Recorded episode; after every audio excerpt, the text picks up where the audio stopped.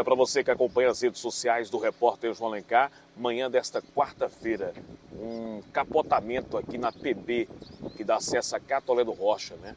É, aqui mais precisamente no, na curva aqui da Mansoba. Deixa o saldo de uma pessoa morta aqui, pessoa que estava nesse caminhão. As informações, Tenente Helder do Corpo de Bombeiros, que esse caminhão está carregado com agramaça, vinha de Mossoró com destino a Souza. O motorista não resistiu aos ferimentos e veio a óbito aqui no local. Quais são as mais, mais informações que o senhor tem? Pronto, é seis horas, o Corpo de Bombeiros foi acionado. É, chegamos ao local, constatamos o acidente. É uma área já conhecida já de, de acidente recentemente. É, esse caminhão, de fato, ele vinha, segundo as notas fiscais que foram encontradas, ele vinha de Mossoró com destino a Souza. E aqui nessa curva, nesse trecho, ele perdeu o controle do caminhão e veio a cair nessa ribanceira. É, o SAMU da cidade de Pombal já, já se encontrou no local e constatou o óbito do, do, do cidadão. O senhor já tem a identificação do motorista que vinha no caminhão? Bem, provavelmente é, se trata do senhor Elton.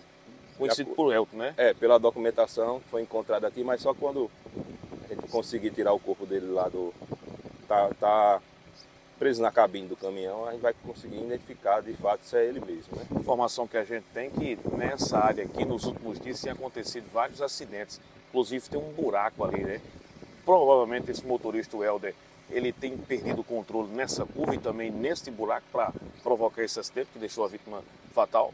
É, João, vai ser feita uma, uma, perícia pela Polícia Civil, né? Polícia Científica, que vai poder determinar a causa do acidente.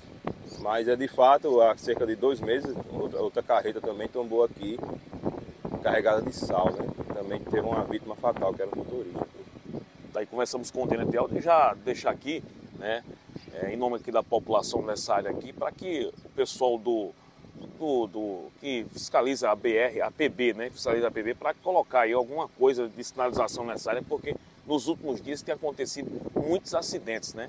Então fica um apelo aqui da população. Repórter João Lecá, tô de olho.